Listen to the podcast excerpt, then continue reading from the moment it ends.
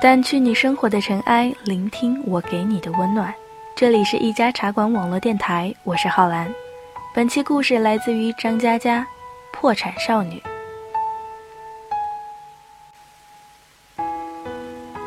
去商场买行李箱，刷卡老刷不出来。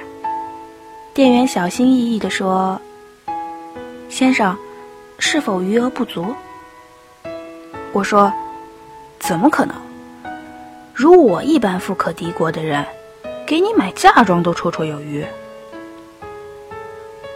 再刷一次，依然失败。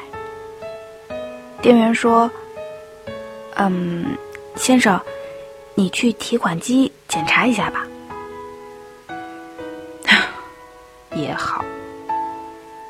出门右拐，插卡输密码一看，冷汗下来了。只剩四百块钱了，我都能感觉到店员在后方注视我，仿佛正等着我给他买嫁妆打电话到公司，节假日，财务没上班，转账转不出来，我努力冷静，翻翻通讯录，发现这座城市里。比较好说话的熟人有，嗯嗯，宋文静。老子做梦都没想到，三年不见，他已经不好说话了。我反复强调，各地奔波，有堆用不上的衣服要快递走，所以想买个行李箱。他借我五千块钱，三千块买箱子。指定剩下两千块钱，今晚要请他喝威士忌，十八年的白昼。酒尽人散，我们在路边等司机。我说：“这箱子真贵。”宋文静说：“这个世界上的东西，你可以嫌它色调不对、做工不精、材料不行，就是不能说它贵。只要你觉得它贵，那就说明。”本来就不是卖给你的，我暴跳如雷。嘿，你这话意思是，穷逼买什么名牌自取其辱？宋文静说：“三千块钱的箱子能算名牌？”我暴跳如雷。名牌了不起啊，老子也是喝过可口可乐的人。宋文静赶紧安抚我。别生气，别生气啊！真正的名牌，我也买不起。我说：“你穷逼。”他说：“我穷逼，我穷逼。”从某一天开始，你突然发现两件事情：你要面对生离死别，参加着婚礼和葬礼，路过着站台和码头，焦灼于睡眠。徘徊于信息，每次的相遇和分开，都意味深长。日子无常又决绝，然而你还没有长大。长大个球！宋文静如是说。宋文静天生透明，由内而外，整天瞪着眼，傻子一样生活着。接受每个人的指挥和使唤。好久不见，宋文静。他性格很跳很跳，朋友聚会都靠他上蹿下跳拯救气氛。他胆子很小很小，看起来张牙舞爪，其实吃亏便闷声不吭。别人说的话里有一点点不愉快。他就紧张到死，绞尽脑汁示好。我问他：“你这么关心别人的感受，自己会不会很累？”他说：“我也没办法，情不自禁。”我说：“你的上升星座是双子，嗯，过了三十岁应该会好一点。”说：“真的吗？我说：“去他妈的命运！这个世界属于科学，让我们一起破除迷信。”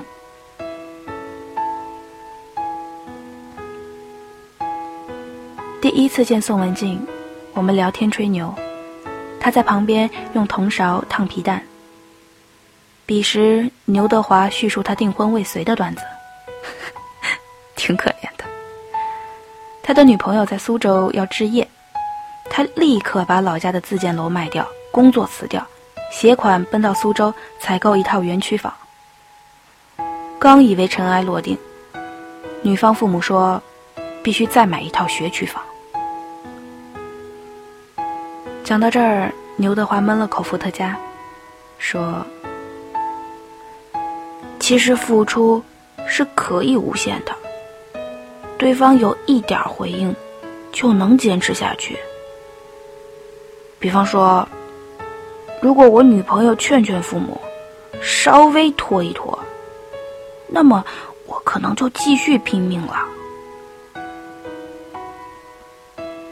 但女朋友跟他走到马路口，走到他家楼下，红灯转绿灯，站站停停那么久，说了一句。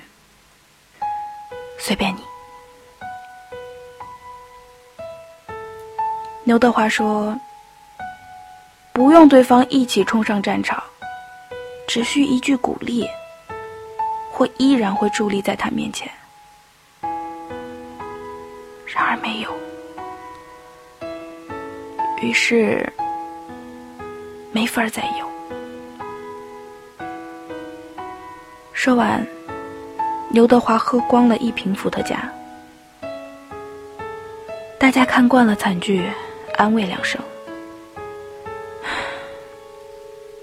当没发生吧。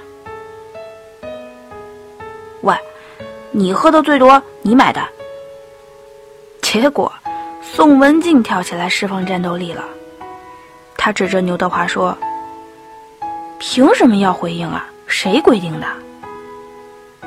宋文静兴致勃勃地说：“爱情不需要平等，人与人之间能爱的程度不一样。你爱到一百分，这是你的顶点，对方只能爱到十分，那么爱到十分也是顶点了呀。”刘德华五雷轰顶，立刻觉得自己取消订婚属于错误，连夜赶回苏州。我们五雷轰顶，见证宋文静的思想走上歧途。可我知道，她胆子很小很小，小到男朋友被抢，也整个人无声无息，不敢正眼去望。她的三十岁生日恰好元旦，组织大家在一家 KTV 过，屏幕上滚动着“祝宋文静三十岁生日快乐”，数十人醉倒，清醒的没有几位。一个女孩，妆容精致，二十出头，褐色卷发，嘴角有一颗痣，像新品饮料的广告模特。女孩点了首歌，坐在吧椅，一句句唱着。我猛地发现她改了歌词，她在唱：“你乳房下垂的时候很美，像安河桥下清澈的水。”他半闭的眼睛飞出一把刀，我顺着望过去，女孩目光尽头是宋文静。宋文静翻阅着酒水单，似乎什么也听不见。何必这么毒呢？我心想，也只有宋文静才能忍住这口气吧。宋文静的男朋友叫黄浩，他仰头靠着沙发背睡着了。他的脖子上醒目的盛开着口红印，和唱歌的女孩嘴唇同色。宋文静轻轻的放下酒水单，走出包间。唱歌的女孩嘴角扬起，放下话筒，走进黄浩。仿佛一场交接仪式，在所有当事人的心领神会中完成了新老更迭。这多让人愤怒！无情的人能沉睡到结果，置身事外，这多让人难过！深情的人，怕防卫伤了你，宁可放弃。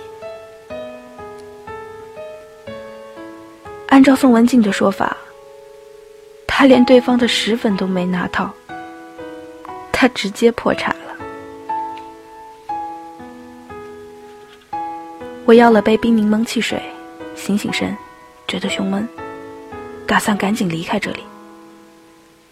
站起身，看到了这辈子很难忘记的一幕：KTV 内的屏幕下方。一直滚动着客人的各种祝福，突然变成了我见过的有史以来最长的字幕，一行又一行，似乎要倾诉到天明。他说：“我的生活那么平凡，每天都一样。”可是真的一样吗？二十五岁的一天和三十岁的一天不一样啊！以后每一天都不会有你了。他说：“以为天天见面，原来谈何容易。”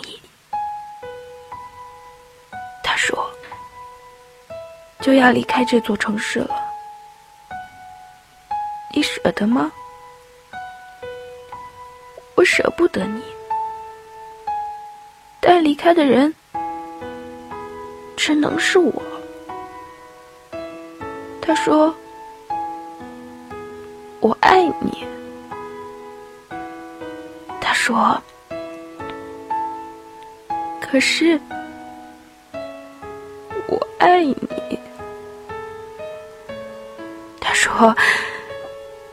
满大街都是六鲜面，为什么你偏偏要和我吃一碗？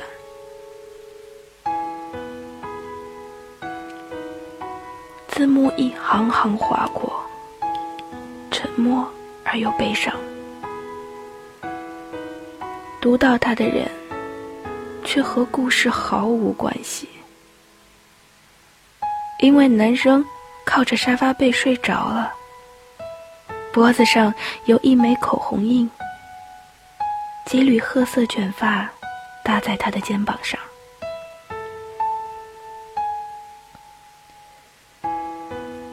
宋文静多胆小啊，连一封最后的情书，也要在对方睡着了才朗读，因为他明白。这对他不重要。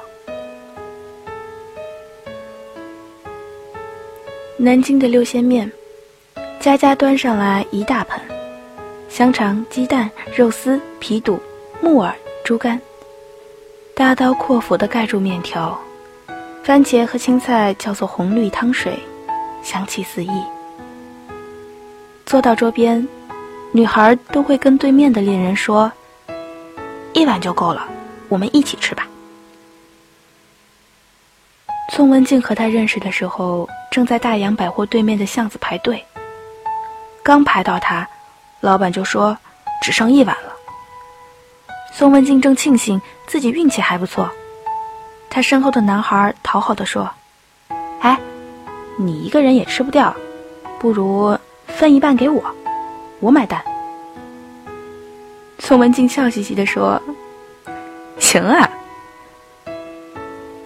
宋文静问服务员要了个空碗，把自己的面拨进去一半。男孩笑嘻嘻地望着他，说：“我叫黄浩，你呢？”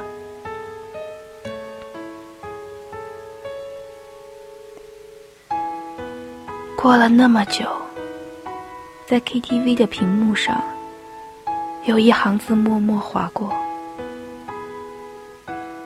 满大街都是六鲜面，为什么你偏偏要和我吃一碗？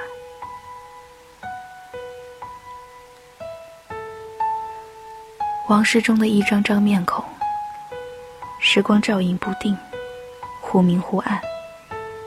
沿着微笑的纹路，滑下一颗颗泪水。它们包裹着心脏，年复一年的低语，落地，粉身碎骨。独自绽开，要许多年以后，才会重新生长出小小的世界。千万霓虹，大厦林立。名牌广告熠熠生辉，穿着一袭长裙的宋文静站在我身边。她说：“这个世界上的东西，你可以嫌弃它色调不对、做工不好、材料不行，就是不能说它贵。只要你觉得贵，就说明它本来就不是卖给你的。”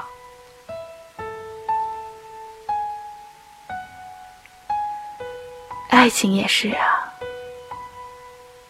你付不出代价，就说明本来就不是给你爱的。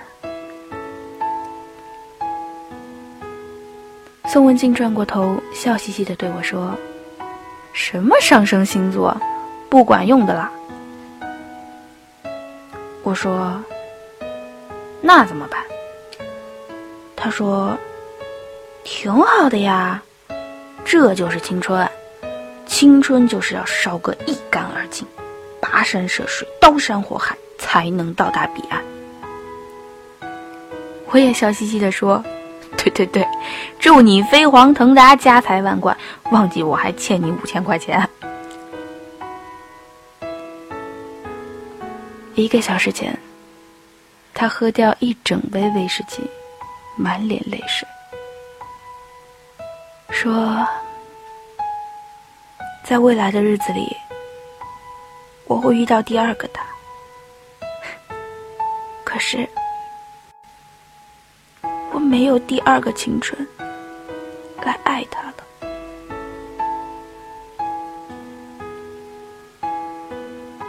日夜交替，永远有光，永远照耀前进的人。他们破产，他们重建。他们终于习惯异国他乡。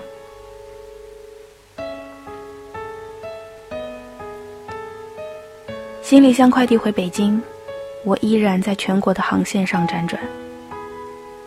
二零一三年，北京的一场签售，几千人冒着严寒来和我见面。签售延续到深夜，有个女孩一直在书店门口等着。等到人散，他才怯生生的说：“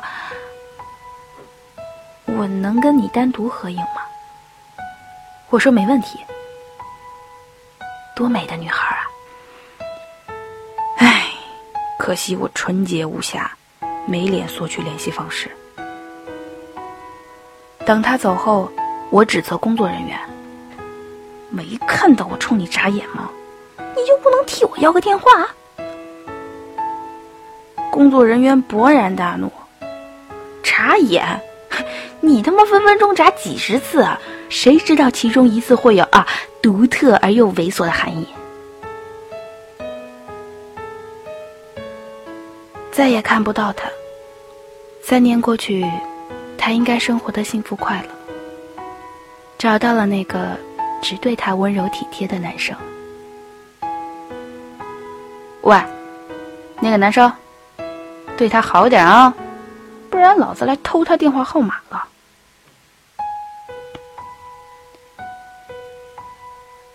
我们中的每个人，浮世千万里，苍穹无数星，全部都要看过去，要成为一座海，自己有千百里潮水奔涌，要爬上雪山吃烧烤。要开着渔船追落日，要七老八十写情书，要飘过冰川看极光。知道你在远方，希望你得到期盼的生活。想看的花，都有人种；想喝的酒，都有人酿；想去的城堡，都轰然开门；想穿的衣服，都裁剪正好；想听的歌，时光为你唱很久。我们是约好的，一旦相逢，天荒地老。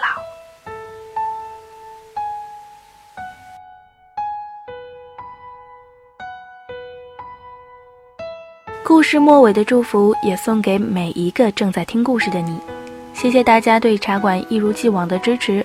如果你有什么想对浩兰说的，可以在节目下方留言给浩兰，或者微博浩兰浩兰，把你的故事说给我听。好故事不要忘记推荐给浩兰哦。我们下期见。